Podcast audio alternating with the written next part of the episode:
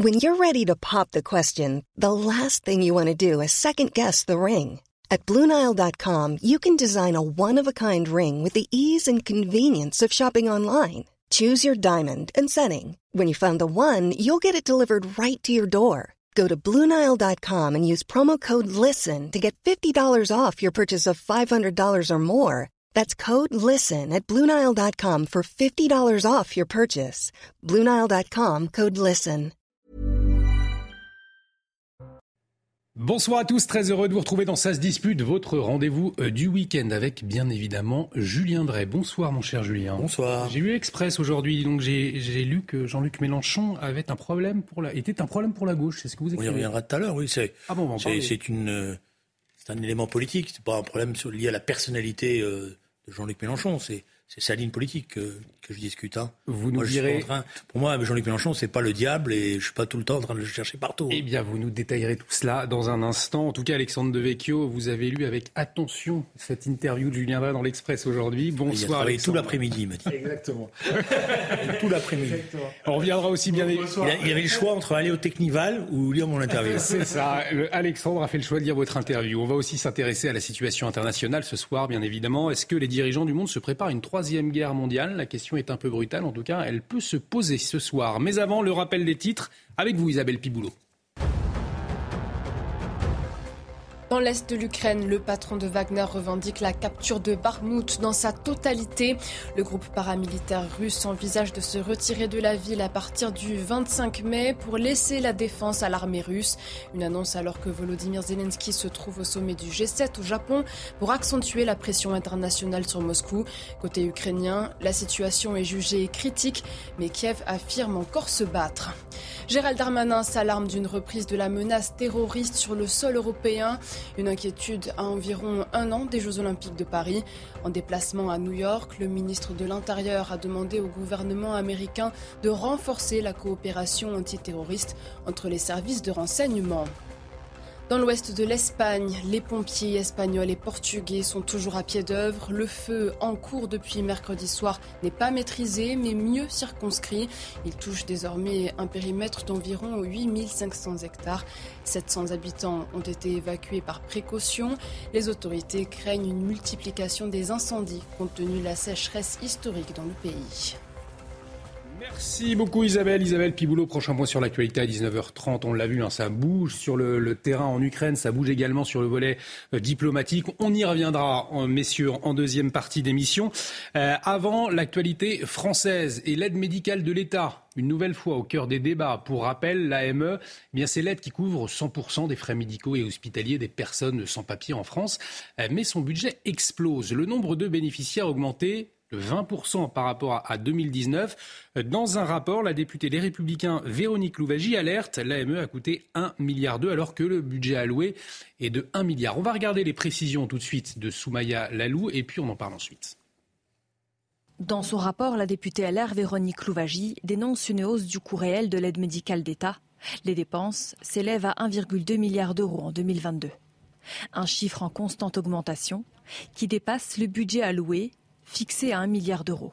Le nombre de bénéficiaires augmente, lui, de 20% par rapport à 2019. L'offre de soins proposée en France aux étrangers en situation irrégulière est très généreuse, et même trop.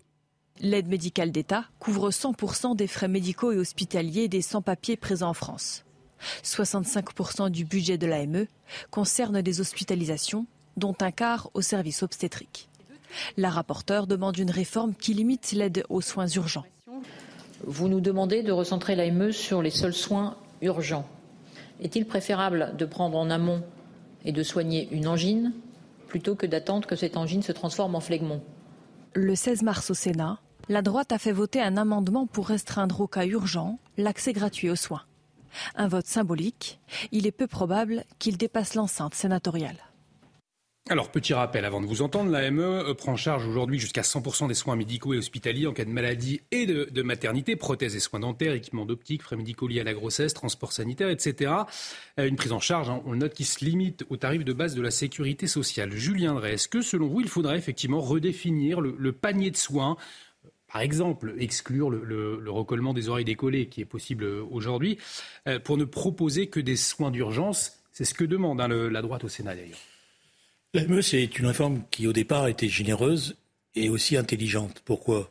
Parce que vous aviez le risque, et vous aviez des risques sanitaires hmm. liés à des gens qui étaient donc en situation irrégulière et qui pouvaient, parce qu'ils n'étaient pas soignés, euh, euh, faire vivre des maladies dont on croyait qu'elles n'existaient plus. Euh, voilà, donc c'est pour ça qu'on a fait l'AME. C'est pour pas laisser les situations s'installer hmm. et faire que, comme ces gens n'étaient pas soignés, ben, il y ait contamination et qu'on on aille dans des situations terribles.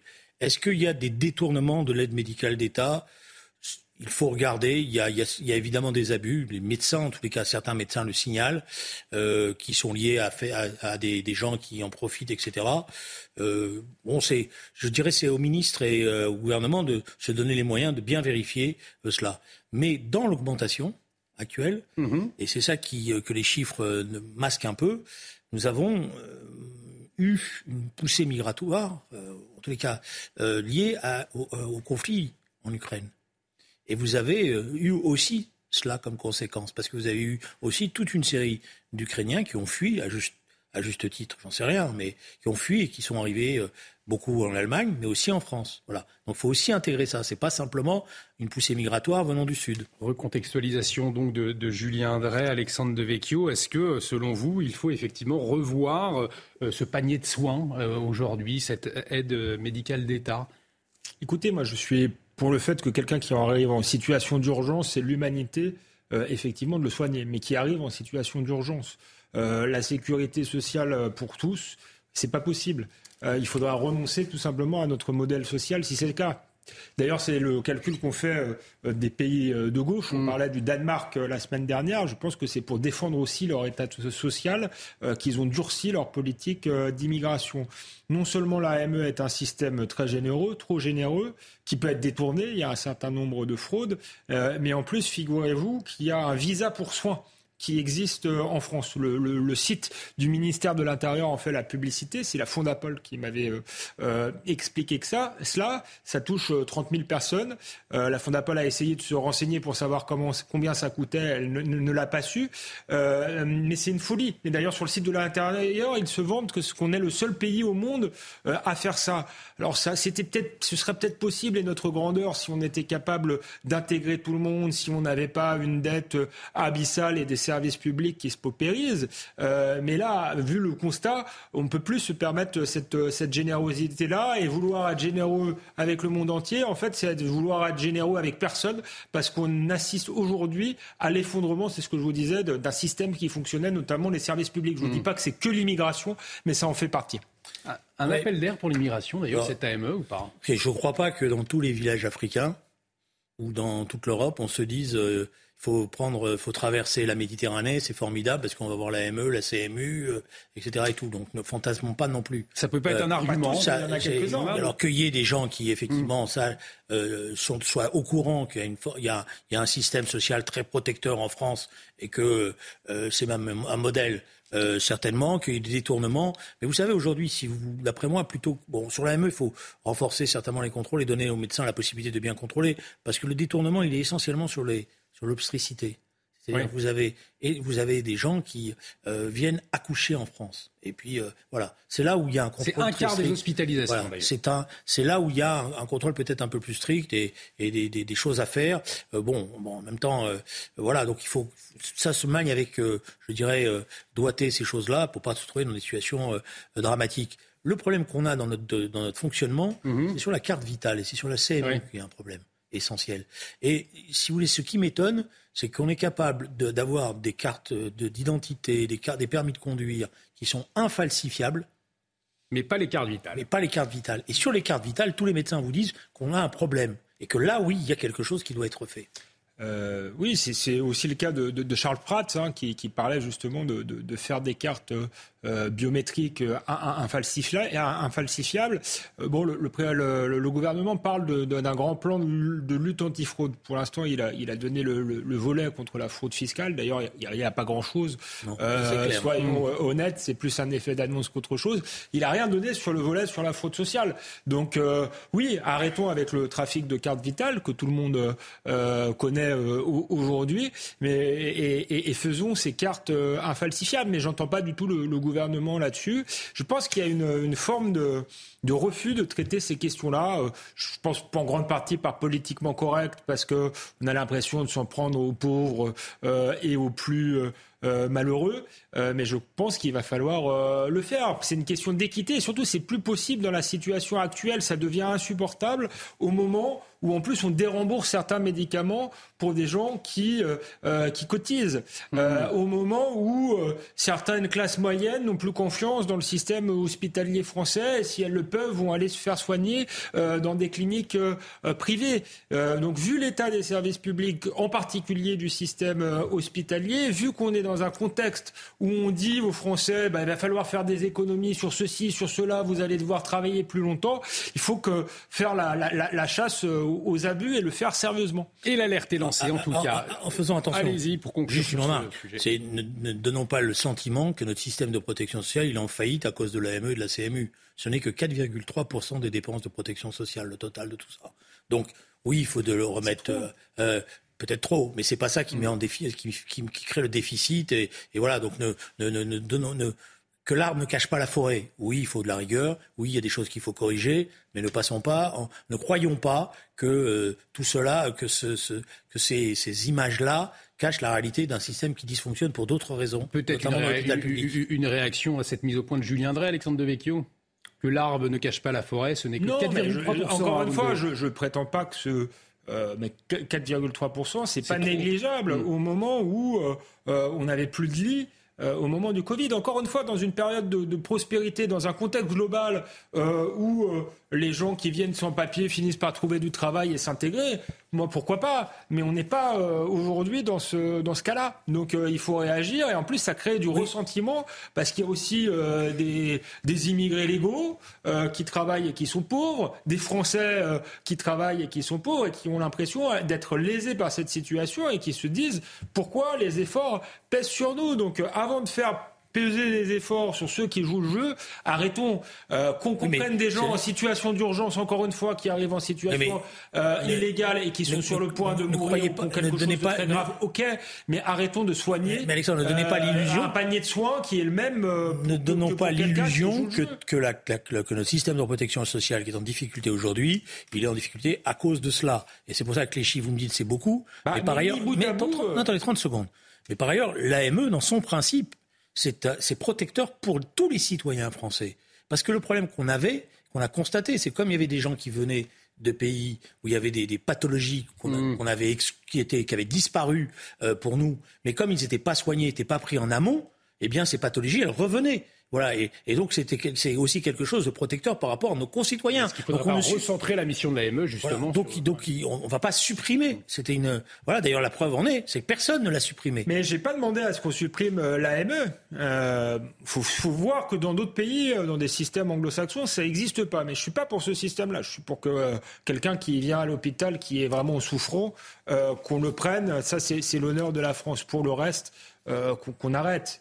Euh, qu'on arrête. C'est ça doit être réservé aux gens euh, gravement malades et pas euh, et pas venir se faire soigner gratuitement en France, même si c'est que 4 non, mais c'est pas les 4 Dans le contexte actuel, les 4 les 4 c'est pas 4 qui abusent. C'est le montant des sommes qui sont consacrées. Dans ce montant des sommes, dans ce montant, dans ce montant des sommes, on nous explique qu'on est à quelques milliards près aujourd'hui. Donc il faut être. Là, c'est pas les milliards, c'est quelques dizaines de millions d'euros. On va se poser la question dans un instant. Jean-Luc Mélenchon, est-ce qu'il est un problème pour la gauche? On s'interroge. Mais avant, votre réaction. Euh, cette polémique, les chefs d'établissement scolaires de Toulouse qui ont reçu une demande de policiers pour compter les élèves absents le 21 avril dernier. Le 21 avril dernier, c'était le jour de la fête de l'Aïd, je vous le rappelle, qui signe la fin du ramadan. Alors c'est une demande signée par plusieurs correspondants police, sécurité, école. Euh, ce sont des, policiers référents de l'éducation nationale. Alors ils agira à la demande des services de renseignement territoriaux une demande faite sans l'aval du rectorat. C'est ce que dit le recteur de l'académie, euh, Mostafa Fourar, avec ces mots. Dès que les chefs d'établissement et directeurs d'école nous ont informés de cette requête, consigne a évidemment été donnée de ne pas y répondre. Les syndicats enseignants, eux, sont vent debout et déplorent une atteinte. Euh, euh, au principe de la laïcité. Regardez ce tweet des syndicats enseignants. Ces tentatives de fichage sont franchement inquiétantes et insupportables. Oui, les élèves musulmans ont le droit de fêter euh, l'Aïd en famille. C'est un motif légal d'autorisation d'absence accordé depuis 2004 par l'éducation nationale. Alors Julien Drey, la communauté éducative indignée, à juste titre ou pas selon vous? Je vois pas bien qu'est-ce que cherchaient les correspondants policiers. Voilà, s'ils s'en prennent à des enfants qui ne sont pas à l'école parce que c'est la fête de l'Aïd. Hmm. Pourquoi? Parce que ça veut dire qu'après, derrière, ça va permettre d'identifier les familles, etc. D'après moi, le travail policier peut se faire autrement que comme ça. C'est pas c'est pas un renseignement euh, important, ne serait-ce que pour le ministère de l'Intérieur, pour avoir un petit peu une. une les enfants qui sont absents pour l'Aïd. Donc si vous commencez comme ça, il va falloir faire pour tout le monde. Oui. Parce que la logique voudrait que tout le monde soit traité de la même manière. Bon. Et, en quoi ces enfants-là sont quoi déjà ils sont suspectés de quoi? D'être musulmans. Et donc s'ils sont suspectés d'être musulmans, ils sont suspectés d'être potentiellement des terroristes? Moi, je veux bien qu'on fonctionne comme ça. Hein. Alexandre de Vecchio, choqué également par euh, ce qu'on pourrait appeler comme une maladresse ou pas des services de police? Il y a peut-être une part de, maladresse dans, la forme. Je ne suis pas, pas, certain, comme Julien Drey, qu'on cherchait les terroristes. Euh, vous, ça, ça me paraît exagéré, mais que le, ministère de l'Intérieur veuille savoir, euh, par exemple, si sur certains territoires, il y a une population totalement euh, homogène, ça me paraît pas être euh, déraisonnable, mais je pense qu'il faut le faire de manière en réalité transparente. L'un des problèmes en France, c'est qu'il n'y a pas de, statistiques ethniques, euh, par exemple. Mm. Je pense que ça devrait être fait, d'ailleurs, peut-être pas forcément par le, ministère de l'Intérieur, mais c'est bien pour connaître, pour connaître un territoire, pour connaître la réalité du pays, qu'on puisse, le faire. Les statistiques ethniques, c'est pas les statistiques sur la religion. Ah, ça en fait partie. Non, non, c'est pas, pas la même chose. Attention, parce que si vous commencez à avoir un fichier de musulmans, vous aurez demain un fichier de juifs, un fichier de catholiques, un fichier de protestants, un fichier de bouddhistes. Mais d'ailleurs, je crois que euh, autant les statistiques ethniques sont, sont, interdites, les statistiques en fonction de, euh, des religions, moi, me, me paraissent pas interdites. Il me semble qu'il y a eu des sondages, par exemple, sur le, les votes, les, les, les, votes musulmans. Mais enfin, tout ce ah, que je voulais les dire. Les sondages, c'est autre chose. C'est les sondages sur les votes communautaires, etc. Bah etc.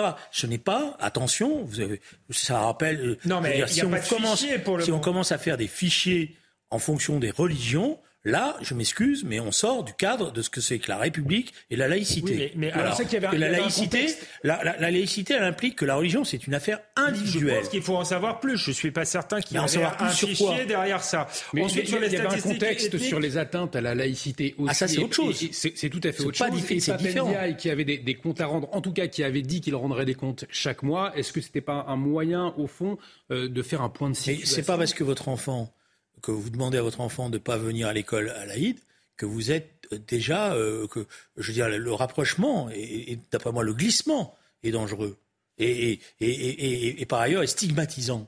Euh, voilà, et, je pense que c'est pas comme ça que ça se passe. Euh, au contraire, d'abord, ça apporte quasiment aucune information sur la vérité. Voilà, vous allez faire une liste en disant tous ces enfants-là étaient absents. Ah oui, d'accord. Et alors?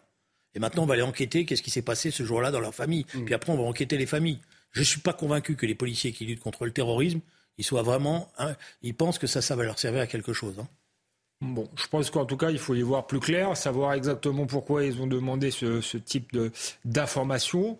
Euh, moi, je ne crois pas qu'il y ait une volonté de, de, créer des fichiers. Sur les statistiques ethniques, je suis un peu comme vous, Julien Drey, je suis partagé. Ne serait-ce parce que je pense que si on en faisait, elle pourrait être utilisée par les communautaristes et ceux qui voudraient imposer des quotas partout euh, et, voir dans, dans un sens euh, pour aller encore plus loin dans le déni de réalité. Mais en même temps, je pense que euh, compter les choses, avoir des, des, des, des, statistiques transparentes, euh, avoir une approche euh, des réalités, c'est important. Et parfois, on a l'impression et je parle même pas du ministère de l'Intérieur, je parle dans le travail universitaire, euh, par exemple, que en France ces sujets-là sont tabous et qu'on a, on ne peut pas faire de la recherche là-dessus, sinon on est assimilé tout de suite à l'extrême droite et aux heures les plus sombres mmh. euh, de l'histoire. Je pense que connaître encore une fois la réalité d'un certain nombre de territoires, d'un certain nombre d'écoles, peut être tout de même utile au débat public. Mais J'élargis, je, je suis d'accord, ça n'a rien à voir avec cette affaire dont on ne connaît pas grand-chose par ailleurs. Et puis surtout, les statistiques ethniques, ça n'a rien à voir avec des statistiques sur la hmm. religion. La religion, le principe de base de la laïcité, c'est justement de dire la religion, c'est une affaire individuelle. Vous n'allez pas mettre sur votre carte d'identité que vous êtes, euh, euh, voilà. C'est, justement, on a séparé. C'est une croyance personnelle. Et, l'État, il ne doit pas se mêler de ça. Il se mêle de la vie collective. Alors après, il aide les religions. Euh, oui, c'est normal. Il entretient un dialogue avec elles pour les lieux de culte, etc. Et tout. Mais après, c'est, votre affaire. Vous n'allez pas arriver à l'école en disant, moi, je pense que c'est comme ça qu'on communautarise la société. Ça, c'est le meilleur moyen d'y arriver. Qu'on continue comme celle-là.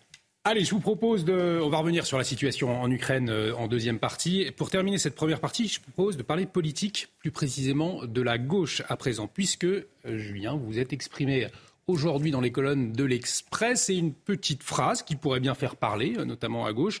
Jean-Luc Mélenchon n'est pas un danger, il est un problème désormais.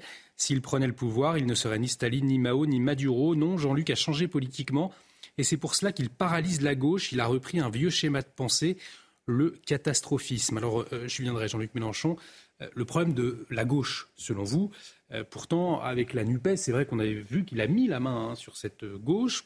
Pas de leader en face et pas véritablement de concurrent. Bon, il m'arrive de, continuer quand même à penser un peu politique, malgré mon, le fait que je suis comme lui un homme d'âge, puisque c'est l'expression qu'il a employée. J'ai été, je ne le renie en rien, un ami, un compagnon de, Jean-Luc pendant près de 20 ans. Et j'ai gardé de très bons souvenirs de ce compagnonnage qui était, dans lequel il y avait une émulation idéologique très forte. Mais je l'ai vu changer progressivement sur le plan de ce qui était notre patrimoine commun. Voilà. Et, je pense qu'aujourd'hui, il y a un problème. Pourquoi? Parce que nous venions, lui et moi, du trotskisme, pour être honnête. Et nous avons progressivement évolué, rompu avec un certain nombre de choses, dépassé un certain nombre d'illusions. Et nous avions profondément adhérer au socialisme démocratique. Et nous pensions justement que ce socialisme démocratique, c'était, euh, euh, comment dire, euh, une volonté aussi de rassemblement, d'unité, etc. Or, moi, que, au sortir des élections présidentielles, pour essayer d'aller vite et pas monopoliser la parole, que vu l'état de la situation, il fallait, il, fallait, il, fallait, il fallait faire un accord électoral, oui, mais de cet accord électoral, en faire un accord stratégique, ça, ça me pose problème. Parce que la tonalité politique du contenu de ce que dit Jean-Luc Mélenchon. C'est sur la tonalité. Mm. Voilà, je ne suis pas d'accord. Et je ne suis pas d'accord avec. eux. pourquoi j'ai employé cette expression? Je connais ça. C'est la théorie de l'avant-garde. Et la théorie de l'avant-garde qui détient la vérité. Et, donc, y compris la question de la violence, se trouve posée comme ça. Pourquoi? Parce que si vous êtes l'avant-garde et que vous tenez la, la vérité, vous devez faire le bonheur du peuple, même s'il ne participe pas à ça. Vous avez lu attentivement, Alexandre Devecchio, euh, l'interview de Julien Drey. Est-ce que vous partagez son constat? Est-ce que effectivement Jean-Luc Mélenchon, euh, c'est le problème de la gauche aujourd'hui?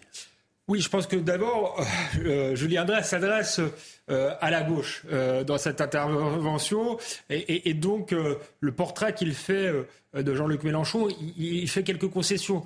Il explique, euh, bon, faut pas s'inquiéter, c'est quand même pas Maduro, euh, ce sera pas la dictature s'il arrive euh, au pouvoir, mais il pose vous, problème. C'est pas un problème de la gauche, c'est un pour la France. Très honnêtement, je suis pas sûr que ce sera Chavez, mais je suis pas sûr que j'ai envie de prendre le risque de Jean-Luc Mélenchon au pouvoir. Mm. Et, et, face à des gens qui longtemps ont agité la menace fasciste et la menace de l'extrême droite, je parle pas spécialement de Julien Drey, j'ai lu l'entièreté d'ailleurs de son de son interview. Il dit qu'il faut plus employer le le, mot fasciste, mais face à des gens euh, comme ça, je trouve voilà euh, que, que, euh, est plus indulgent avec Jean-Luc Mélenchon qu'il l'a été par le passé avec d'autres, et peut-être que ce qu'il pense vraiment, mais c'est normal, il essaye de de rassembler la gauche. Julien André là, et donc il faut qu'il parle également à ceux qui votent Jean-Luc Mélenchon sans le, le braguer. J'ai des désaccords sur sur une partie de son interview. Je sais pas, j'entends la musique. la musique qui signe la fin de cette première partie. La fin de cette première partie. Donc, mais mais voilà, quand il, il, explique qu'il ne faut pas traiter Marine Le Pen de fascisme, mais après il dit quand même c'est beaucoup plus grave l'extrême droite que l'extrême gauche. Je trouve que voilà, c'est un peu, c'est un peu dommage et finalement il sort pas complètement Moi, de sa vieille rhétorique. Non, non, pas du tout. vous avez, une question qui vous avez lu trop vite l'interview. de la gauche. Je dis, je dis, je dis justement que ce n'est pas que tirer des traits d'égalité ne permet pas de comprendre ce que les uns et les autres sont. Et j'ajoute dire cela, ça ne veut pas dire qu'on a une complaisance à l'égard des uns ou des autres. On va être obligé de marquer une, pause. Une question et par ailleurs, euh, mon problème à moi, c'est pas Mélenchon. Mon problème à moi, c'est pas Mélenchon. Mon problème à moi aujourd'hui, c'est de faire que la gauche reste ou redevienne une véritable alternative majoritaire. Et avec vous comme leader, c'est possible? Non, non, mais moi, il faut que la gauche elle travaille sur le fond d'abord. C'est le pas noir. Justement. mais non, mais je veux dire, le problème de la gauche aujourd'hui, c'est ce que j'ai dit dans l'interview, c'est que il faut travailler, il faut retravailler sur le fond. Parce que c'est sur le fond des idées on sera capable de convaincre et de regagner les classes populaires notamment. On marque une très courte pause. On revient sur la situation euh, en Ukraine dans un instant et le monde également rivé euh, sur le Japon avec euh, Volodymyr Zelensky sur place, un volet diplomatique important également. Quelles conséquences est-ce que les dirigeants du monde se préparent à une troisième guerre mondiale? La question se pose ce soir. On en débat dans un instant. Restez avec nous sur CNews. De retour sur le plateau de Ça se dispute, bienvenue si vous nous rejoignez et vous faites bien. On débat ce soir avec Julien Drey et Alexandre Devecchio. Dans un instant, on parle de la situation euh, en, en Ukraine, mais avant, on retrouve Isabelle Piboulot. Le rappel des titres, c'est à vous Isabelle. À Hiroshima, la présence de Volodymyr Zelensky au G7 japonais est une initiative française qui peut changer la donne pour Kiev. Ce sont les mots d'Emmanuel Macron. Le président ukrainien a enchaîné des rencontres avec des chefs d'État et de gouvernement afin notamment de persuader les grandes puissances émergentes de hausser le ton envers Moscou. Dans l'Indre, les fêtards affluent au Technival. Selon la préfecture, le nombre de participants dépassait 23 000 en début de matinée. Il pourrait atteindre 30 000 d'ici ce soir sous l'effet d'une seconde vague d'arrivants pour le week-end. Pour l'heure, cinq personnes sont en urgence absolue, dont deux après avoir été mordues par des vipères. Et puis enfin, si vous prenez la route en ce week-end de pont de l'Ascension, la circulation sera extrêmement difficile demain. Bison Futé annonce un trafic national noir dans le sens des départs et des retours. C'est News, regardez, ça se dispute demain soir à 19h, bien évidemment. Le monde rivé sur le Japon aujourd'hui et sur l'Ukraine. Alors sur le terrain, on l'a appris, le groupe paramilitaire Wagner a annoncé euh, contrôler la ville de Bakhmut. L'Ukraine parle d'une situation difficile, mais affirme contrôler encore certaines zones. Dans le même temps, Volodymyr Zelensky est au Japon où se déroule le sommet du G7 et plusieurs annonces, dont une qualifiée d'historique par Volodymyr Zelensky, Joe Biden a autorisé les pays occidentaux à livrer à l'Ukraine des avions de combat F-16 de fabrication américaine. On va en parler, on va s'interroger sur les, conséquences dans un instant. Mais avant cette image, cette image que nous venons de voir, l'arrivée de Volodymyr Zelensky à bord d'un avion français. Euh, le président ukrainien voyage depuis euh, euh, quelques jours sous pavillon français. C'est une première. Hein. La France a répondu favorablement à une sollicitation ukrainienne. Cela a provoqué des réactions, notamment sur les réseaux sociaux. Certains y voient un dévoiement des attributs publics officiels de la France. Euh, est-ce que cela vous interroge, Julien Drey, ou au, contraire, c'est la marque d'un soutien euh, indispensable à l'Ukraine? Euh, D'abord, il faut partir d'un principe. Et il faut toujours partir de ce principe-là. Il y a un agresseur, hmm. c'est là aussi, qui, qui, qui est passé outre les accords de Minsk et qui s'est livré à une tentative d'annexion militaire violente, brutale. Euh, voilà. Donc je n'aime pas le régime que représente M. Poutine. Euh, qu'il s'appelle FSB ou KGB, pour moi tout ça c'est un peu la même chose. Euh, donc comme vous connaissez mes origines, vous comprenez. voilà. Maintenant, ce qui m'inquiète en ce moment, c'est pas qu'on soit à côté de, l'Ukraine. C'est pas qu'on se batte pour qu'elle puisse reconquérir son territoire. C'est que on est dans une logique qui d'aller vers la, la guerre sans, sans, vers une guerre quasi totale sans le dire. Je trouve par exemple que c'est un esprit quand même, un sacré esprit, celui qui a convoqué un sommet où on va parler de la guerre à Hiroshima. Hmm. Quand on sait quel est le symbole d'Hiroshima, voilà, ça n'a choqué personne. Ben moi, ça m'a choqué profondément. Et, si ça avait été un sommet, on va y revenir. Mais sur l'avion, sur le fait que Volodymyr Zelensky vole euh. Non, mais ça, ça fait partie de la solidarité qu'on doit à l'égard du peuple ukrainien. Et s'il est en train, effectivement, de faire le tour des capitales pour essayer de trouver les conditions d'un plan de paix, voilà, ou qu'un certain nombre de grandes puissances euh, s'intègrent euh, dans un, prennent des responsabilités, notamment la Chine, euh, voilà. Alors après, il y a des choses qui se discutent. Je suis pas du tout convaincu, avec tout le respect que j'ai à l'égard de M. Zelensky, que c'était sa place hier dans le sommet en Arabie Saoudite, parce que il a servi d'alibi, pour permettre à M. Bachar el-Assad de revenir sur la scène internationale. On a mis Zelensky, mais de l'autre côté, on a dit à M. Bachar al-Assad. Moi j'ai été aux côtés de tous ceux qui ont lutté contre lui, et notamment de mes amis kurdes, et c'est une insulte. C'est une insulte ce qui s'est passé. Parce que c'est. je veux bien qu'on me dise Poutine est un assassin, mais c'est quoi Bachar al-Assad hum. Alexandre Devecchio, peut-être revenir sur euh, cet avion français dans lequel se, trouve Volodymyr Zelensky depuis plusieurs jours. Hein, la France qui a accepté que euh, le, président ukrainien vole sous, pavillon français. Euh, ça vous semble effectivement quelque chose de, normal dans le contexte actuel? Il y a peut-être des, questions de, sécurité. Il faudra savoir les, dessous de, euh, de cette affaire, mais ça alimente l'idée, si vous voulez, que euh, l'Ukraine et la France, c'est la même chose. On peut être solidaire avec les Ukrainiens, mais nous ne sommes pas Ukrainiens, nous n'avons pas les mêmes intérêts. Et nos chefs d'État, j'entends beaucoup, euh, c'est Vladimir Zelensky qui décidera euh, jusqu'où il veut aller, combien d'armes il veut, etc., etc. Non. Enfin, Zelensky peut décider pour son propre pays. Euh, mais nous, nous avons des décisions à prendre en fonction de nos intérêts. Effectivement, euh, l'Ukraine a été euh, mais dans cette affaire, il faut voir quel est l'intérêt de la France, quel est l'intérêt de l'Europe. quel est l'intérêt, j'allais dire presque du monde, pour éviter une forme d'escalade de, que craint Julien Drey, je pense, à, juste titre. Et là, on a l'impression que quand c'est Zelensky, voilà, on perd cette lucidité-là. Je pense que la diplomatie et même la solidarité n'interdit pas le, réalisme, euh, au contraire, et, de défendre ses propres intérêts. Donc je pense que cette image renvoie euh, l'idée d'une espèce de, politique émotionnelle où quand Zelensky fait sa tournée, il faut être à côté sur la photo, il faut lui donner euh, un avion. pourquoi pas faire de la com, mais il ne faudrait pas que, le chef d'État, en l'occurrence Emmanuel Macron, oublie euh, qu'il est d'abord là pour défendre les intérêts français. Je vous propose d'écouter d'Emmanuel Macron avant de vous entendre euh, Julien Drey, puisque euh, Volodymyr Zelensky est donc arrivé, venu surprise au, Japon, à Hiroshima, pour le, sommet avec les dirigeants du G7. Et eh bien, Emmanuel Macron a qualifié cette présence de Volodymyr Zelensky comme une présence qui pourrait changer la donne. Écoutez-le. But I think this is a unique opportunity as well to um, exchange with a lot of other countries uh, from the south and to express uh, the, I mean, your situation, convey your message, and, uh, and share your view. And we will discuss about that, but uh, I, I do believe that we can, it can be a game changer. Cette séquence diplomatique euh, à laquelle on, assiste, euh, est-ce que clairement la question se pose Est-ce que les dirigeants, les dirigeants du, du monde, notamment du, du, G7, se préparent à une grande offensive? J'emploie le, terme, pourquoi pas une, troisième guerre mondiale? Vous savez, le problème des guerres, c'est qu'au début, on pense toujours que ça va durer une semaine hmm. et que ça va aller vite. Et après, c'est la guerre qui l'emporte sur. Euh, voilà. Là, pour l'instant, euh, je, ne sais plus ce que sont les objectifs de guerre. Qu'est-ce qu'on veut exactement? Libérer le territoire ukrainien. D'accord. Jusqu'où?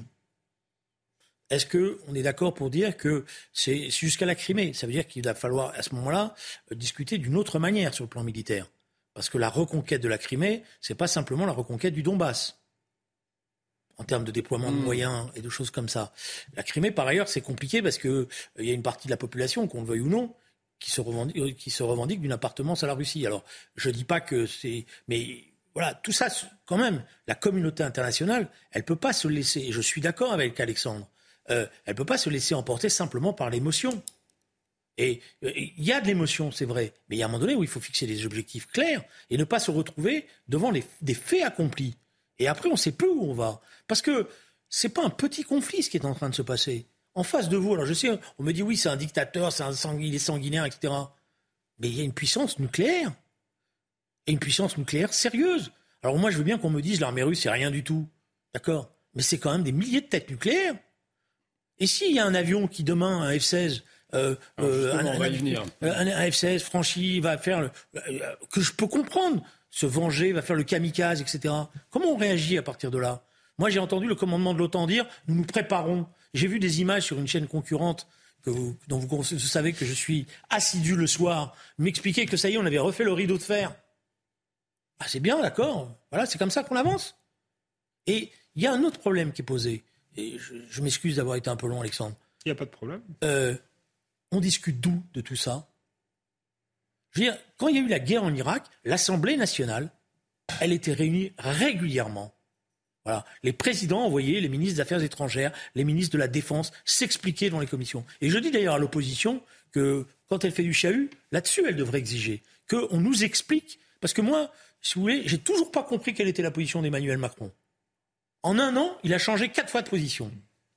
Alors c'est vrai, Alexandre Devecchio et beaucoup de téléspectateurs qui nous regardent, eh bien c'est vrai qu'aujourd'hui on a un peu perdu, notamment sur les, buts et sur la position effectivement diplomatique également d'Emmanuel Macron. Euh, c'est ce que vous reprochez euh, également au chef de l'État? Oui, et aux parlementaires aussi. C'est totalement illisible, c'est du, du, en même temps. J'aimerais qu'on revienne sur vos images, parce que là encore, il y a un côté diplomatie spectacle. Il me hmm. semblait que la diplomatie, ça se faisait de manière discrète, pas euh, devant euh, les caméras. Donc je vous disais tout à l'heure, moi, c'est ma, ma, grande peur, c'est que les chefs d'État européens, et en particulier le chef d'État français, se laissent emporter dans quelque chose qui les dépasse et pourrait tous nous dépasser par émotion. Mais ce qui serait encore pire, c'est qu'on s'y laisse emporter par narcissisme. Pardonnez-moi, parce que j'ai l'impression qu'on a un jeune président qui aime la gloriole et qui au départ s'est pris pour le général de Gaulle et qui s'est dit on va, on va faire exister la France en ayant une modérée, ce qui moi m'allait euh, plutôt bien. Et puis quand il voit Zelensky, il faut toujours qu'il en rajoute et qu'il soit, je vous le disais tout à l'heure, à côté sur la photo et là l'emmener au G7, etc. Et on se demande est-ce que c'est au service d'une véritable stratégie? Et il l'a pas du tout défini devant les Français ou est-ce que c'est simplement euh, pour avoir de belles images et qu'importe les conséquences? C'est quand même euh, extrêmement grave vu que les enjeux euh, sont, planétaires. Vous évoquiez tout à l'heure le risque de Seconde Guerre mondiale. Je ne sais pas si on en est là, mais effectivement, quand on donne des F-16 aux, Ukrainiens, demain, il peut y avoir un accident, un F-16 qui, qui, frappe sur le territoire russe. Personne ne sait comment les Russes vont réagir. Alors j'entends beaucoup, oui, Vladimir Poutine, depuis le début, fixe des lignes rouges, euh, et finalement, euh, on va toujours plus loin. C'est vrai, on, va toujours plus loin. On a toujours plus armé euh, l'Ukraine. Et voilà, Vladimir Poutine n'ira pas plus loin, n'utilisera pas l'arme nucléaire. Tout ça, c'est du bluff. C'est un discours que j'entends jusqu'au jour où peut-être il le fera. Enfin, je pense qu'on ne, plaisante pas avec ces choses-là et on ne parie pas sur le bluff de son adversaire sur ces choses-là. Donc je trouve qu'il y a une, forme de légèreté, une forme d'ivresse communicationnelle autour de tout ça qui n'est pas rassurante. Et est-ce que l'un et l'autre, si vous me permettez, que la logique normalement c'était qu'on était sorti du commandement stratégique de l'OTAN et qu'on voulait s'en dégager. Jamais l'OTAN n'a été aussi forte. Donc maintenant il n'y aura plus de défense européenne. Hein. Avec ce qui est en train de se passer, la défense européenne, elle porte un nom. Ça s'appelle l'OTAN. Et l'OTAN, c'est pas l'Europe, c'est les Américains. Moi, je ne suis pas anti-américain pavlovien, je sais pas, mm. mais c'est pas pareil. C'est pas la même chose. Et dans ce conflit, ce qui est encore plus grave, c'est que l'Europe, telle qu'on a voulu la construire, est en train de disparaître devant une autre Europe. Et l'autre Europe, c'est celle des pays qu'on a intégrés à toute vitesse sans définir euh, des bases, voilà, et qui, elle, est dans une logique d'affrontement direct avec la Russie. Alors elle a des raisons. Il y a des pays qui ont des raisons, des raisons historiques, etc. Mais c'est pas comme ça qu'on a construit les choses. Je, suis d'accord avec Julien Drey. Ceci dit, on a aussi construit. Il y avait deux visions de l'Europe une Europe indépendante qui était l'Europe euh, gaulliste, et j'ai cru à un moment qu'Emmanuel Macron sur l'affaire ukrainienne serait dans cette logique-là. Et puis une Europe euh, américaine, inféodée aux États-Unis, c'était le projet de Jean Monnet. Je crois que c'est cette Europe-là euh, qui est en train de gagner, avec effectivement là, ça se fait avec des circonstances historiques particulières parce qu'effectivement, les pays d'Europe de l'Est, qui par ailleurs sont des pays tout à fait respectables et on devrait peut-être moins leur donner de leçons sur leur politique intérieure et, aussi moins se laisser entraîner euh, dans leur roue sur la politique extérieure. Donc ces pays d'Europe de l'Est, pour des raisons effectivement historiques, sont euh, très très atlantistes parce qu'ils croient au, parapluie euh, américain et sont, ont un contentieux historique avec la Russie puisqu'ils ont été occupés par les Russes. Et donc on comprend ce contentieux historique. Mais il ne faudrait pas qu'on se laisse entraîner par des gens qui ont du ressentiment, quand bien même ce ressentiment est légitime. Justement, cette dernière question. Je vais, revenir sur une petite anecdote qui est présente dans le livre, je crois, en tout cas que m'avait raconté François Hollande. La première fois qu'il a rencontré M. Poutine, Poutine lui dit Vous nous faites la guerre. François Hollande il dit Mais qu'est-ce que je, qu'est-ce que je vous fais la guerre? Euh, On ne fait pas la guerre, on vient parler, etc. D'ici, vous nous faites la guerre. Et donc il y a un dialogue un peu de sourd. Et à ce moment-là, Poutine fait venir, M. Poutine fait venir une carte et dit Regarde, base de l'OTAN, base de l'OTAN, base de l'OTAN, base de l'OTAN. En 90, normalement, les bases de l'OTAN, elles devaient l'OTAN devait se dissoudre. Voilà. Et toutes ces bases, elles entourent la Russie. Pourquoi c'est fait comme ça? Et qui était derrière à l'époque Monsieur Obama, qui poussait à la construction de ces bases? Et je, ne suis pas en train, je suis pas en train de défendre M. Poutine. Je déteste le système qu'il représente. Je pense qu'il faut le combattre. C'est le voilà, voilà, etc. Mais Attention, parce que le manichéisme en politique, à un moment donné, ça permet, rappelez-vous, les armes de destruction massive, les bébés dans les, dans les couveuses, etc. Et après, on fait n'importe quoi. Justement, peut-être un dernier mot l'un et l'autre. On a vu Emmanuel Macron prendre ses distances avec les États-Unis, notamment sur la question de Taïwan. Est-ce que vous attendez euh, qu'Emmanuel Macron, là encore sur le dossier ukrainien, euh, porte une autre voix, euh, la, voix française historique Moi, je, le disais, c'est plutôt ma sensibilité politique. Mais ce qui est préoccupant avec Emmanuel Macron, c'est qu'on ne sait pas la voix qu'il veut porter, justement. c'est vraiment du en même temps. Un jour, il dit quelque chose à Taïwan qui semble s'inscrire effectivement dans une dans une forme de gaullisme, même si je pense que De Gaulle ne l'aurait pas fait comme ça parce que ça faisait un peu abandon en race campagne. Et puis euh, l'autre jour, effectivement, il s'affiche avec euh, Zelensky. Bon, qu'il le reçoive, c'est très bien, euh, mais on a l'impression qu'il est plus va en guerre que Zelensky lui-même. Donc c'est totalement illisible et on a l'impression que c'est dicté euh, par euh, son envie de gloriole du moment. C'est ce que je vous ai et c'est particulièrement inquiétant. J'espère me tromper. Le président de la République française, j'ose espérer, défend les intérêts de la France, surtout sur des sujets euh, aussi aussi dramatiques et aussi tragiques. Et j'espère qu'il n'est pas là simplement pour se donner une image de voilà de, de président guerrier, de président aux côtés de Zelensky, parce que ça ça lui donne un caractère héroïque. J'espère qu'on n'en est pas là. Mais parfois, c'est le sentiment que ça donne. Mais les faits accomplis dans lesquels on se trouve, parce que fait, on est en train de se trouver devant des faits accomplis, et à chaque fois on fait semblant de ne pas voir, mais les faits accomplis dans lesquels on se trouve peuvent être extrêmement dangereux. Alors que la France pourrait jouer un rôle moteur. Il y a une Europe du Sud, par exemple, qui pourrait peser euh, aujourd'hui et ouvrir la voie à une discussion politique de résorption de ce conflit. La résorption de ce conflit, ce n'est pas le sacrifice de l'Ukraine. C'est pas le cynisme en disant bon les Ukrainiens vous me cassez les pieds, vous allez accepter ce qu'on va vous donner, etc. C'était pas ça les accords de Minsk. Hmm. Rappelez-vous, c'était pas ça. Si on regarde de, manière euh, géopolitique à plus long terme ce qui est en train de se passer, euh, Julien Drey parlait de l'Europe. On voit bien que l'Europe joue pas du tout son rôle là-dedans et qu'on va avoir une Europe euh, inféodée aux États-Unis et peut-être demain euh, une Russie inféodée à la Chine. Alors avec finalement une une nouvelle, un nouveau bipolarisation du monde entre la Chine et les États-Unis. Je suis pas sûr que ce soit un monde euh, plus ouvert, plus tolérant, plus sympathique. Et j'aimerais bien surtout, euh, en tant que patriote français et, euh, et européen aussi, pas pour l'Union européenne, mais pour, pour qu'on ait une Europe qui existe, voilà, qu'on existe là-dedans, qu'on ait notre voix, notre, notre mot à dire. Et, là, j'ai peur qu'on soit totalement écrasé demain par la Chine et les États-Unis. Il y a un rôle politique. À un moment donné, la solitude en politique, c'est pas une erreur. Il y un moment donné où il faut des fois accepter la solitude pour défendre une orientation politique. Mitterrand l'a fait, Chirac l'a fait, le général de Gaulle l'a fait. Le conseil qu'on peut donner à Emmanuel Macron, c'est qu'il réfléchisse à tout ça. Message lancé à Emmanuel Macron ce soir de Julien Ray et d'Alexandre Devecchio à propos de la situation euh, en Ukraine. Il nous reste un peu plus de trois minutes. Alexandre Devecchio, vous vouliez réagir euh, à cette interview donnée dans l'Express, je vous le rappelle, par Julien Drey. Euh, c'est pas grave, je vais faire l'interview dans le Figaro avec lui. Vous vouliez réagir à cette phrase euh, le défi de la gauche n'est pas seulement de faire l'union ou un programme clé en main, mais d'avoir l'ambition conséquente d'un Conseil national de la résistance avec un projet limité qui ne promette pas de tout changer, mais qui fixe des priorités vitales pour remettre le pays sur.